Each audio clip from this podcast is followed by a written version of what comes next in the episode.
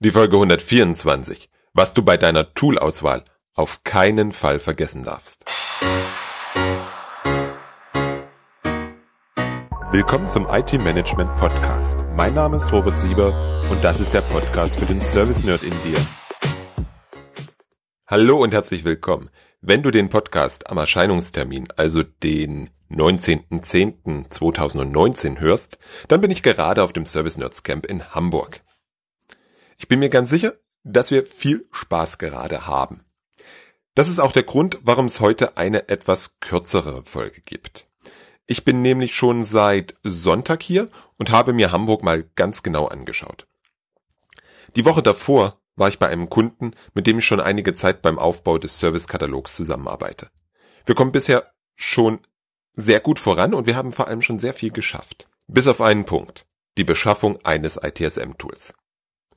Aus Gründen, die zu 100% der Hersteller des ausgewählten Tools zu verantworten hat, hat sich der Beschaffungsvorgang um mindestens ein Dreivierteljahr verzögert. Zwischendurch stand es sogar zur Debatte, einen ganz anderen Hersteller zu wählen. So schwierig gestaltete sich der Beschaffungsvorgang. Der Kunde hatte sich auf ein Tool festgelegt, ohne einen größeren Auswahlprozess vorzuschalten. Hm, letztlich sind der Kunde und der Hersteller doch zueinander gekommen. Ich war diese Woche wieder vor Ort, um die Umsetzung der Services, Service Requests, des Katalogs und äh, des Portals zusammen mit dem Implementierungsdienstleister und dem Kunden zu definieren. In diesem Termin hat sich gezeigt, was im Tool-Auswahlprozess wirklich wichtig ist. Klassisch ist es doch so, dass wir sehr viel Aufwand, Zeit und Geld in die Erstellung und Auswertung eines Anforderungskatalogs stecken. Danach gibt es noch Demos, einen weiteren Anforderungskatalog und dann, wenn noch Zeit ist, ein Proof of Concept, den POC. Holst du dir für den Auswahlprozess die Unterstützung eines externen Beraters, dann kostet dich dieser locker zwischen 15.000 und 30.000 Euro. Nehme ich Zeit und Geld zusammen, dann sage ich dir, das ist das falsche Ende, an dem du investierst. Nach dem, was ich diese Woche wieder erlebt habe, darfst du viel mehr in das Ende des Auswahlprozesses investieren und nicht in den Anfang nämlich in den Proof of Concept. Denn dort entscheidet es sich, wie das Tool zu dir und deiner Art und Weise Services zu abbringen passt. Klingt vielleicht ein klein wenig esoterisch. Ich zeige es dir gleich an Beispielen. Zuvor, ich gehe momentan sogar so weit, dass ich einen Teil des eigentlichen Implementierungsprojektes schon vor dem Kauf der Lizenzen durchziehen würde. Warum und was genau? Gleich. Vorher die Beispiele, warum das so wichtig ist. Wir saßen zusammen und haben darüber gesprochen, was wir uns im Bereich Servicekatalog und Request Fulfillment vorstellen. Und da fing es an. Geht nicht, geht nicht, oh, da müssen wir einen Workaround nutzen und so weiter. Nur ein paar Beispiele für dich. Dem Nutzer werden im Serviceportal alle Service Requests angezeigt. Egal ob er den Service gebucht hat oder nicht. Das heißt, dass jeder Nutzer ganz viele Service Requests sieht, mit denen er gar nichts anfangen kann. Im schlimmsten Fall nutzt er den falschen Service Request und alles läuft schief. Mit dem sinnlosen Aufwand in der IT und auf Seite des Nutzers sowie der Unzufriedenheit auf Seiten des Nutzers. Die Anzeige der Services, die der Nutzer gebucht hat, zusammen mit dem zugeordneten Service Request ist nicht möglich. Es gibt keine Verbindung zwischen dem Service in der CMDB und dem Objekt im Portal. Dementsprechend gibt es auch keinen richtigen Bestellprozess, der aufzeichnet, wer den Service bestellt und kündigt. Es gibt keine Verbindung zwischen Service und Service Requests. Es gibt kein SLA, äh, sondern nur einzelne Service Level Targets und noch einiges mehr. Das hat aus meiner Sicht zwei Konsequenzen für den Kunden.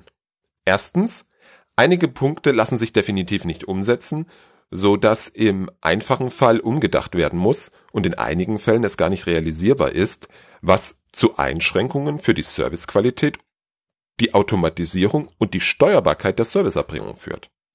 Die zweite Konsequenz ist, dass die Implementierung teurer wird.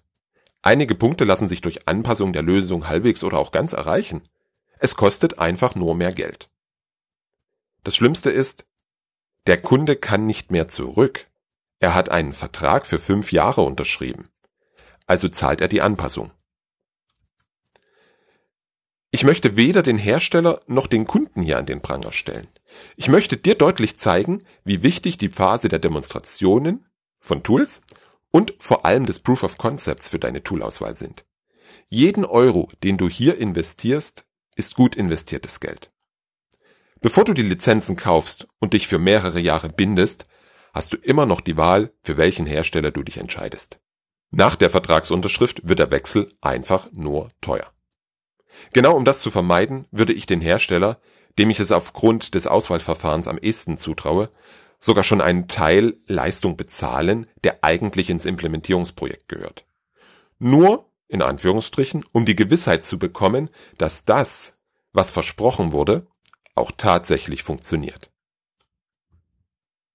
Denn nur wenn du dich mit dem Hersteller oder Implementierer ganz konkret über die Umsetzung von ganz konkreten Vorlagen, Anforderungen, Ideen am lebenden System unterhältst und arbeitest, kommst du an die Punkte, die kritisch sind und ihr diskutiert die wichtigen Dinge.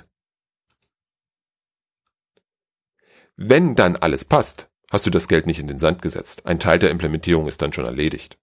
Sollte es Gründe geben, den Hersteller nochmal zu wechseln, dann hast du viel mehr Geld gespart als investiert. Davon bin ich echt überzeugt. Natürlich kannst du das nicht für alles machen, was du im ITSM-Tool umsetzen möchtest. Das sollst du auch gar nicht. Such dir die Knackpunkte raus. Was ist für deine Serviceerbringung kritisch? Oder anders gefragt, was sind die Punkte, die die Tool-Einführung beziehungsweise die langfristige, sinnvolle Tool-Nutzung potenziell zum Scheitern bringen? Das sind in der Regel zwei oder drei Punkte. Das sind selten Incident, Problem oder Change. Das ist vielleicht die Usability des Portals die Fähigkeit, Multi-Provider-Management oder Financial Management zu betreiben, die Art und Weise, wie die einzelnen Service-Artefakte miteinander zusammenhängen. Individuell in deiner Situation. Was auch immer das bei dir ist, geh vor dem Kauf der Lizenzen in die Diskussion und Konzeption der konkreten Umsetzung. Lass dir einen Prototypen dafür bauen. Nur dann siehst du, erlebst du, was geht und was nicht geht.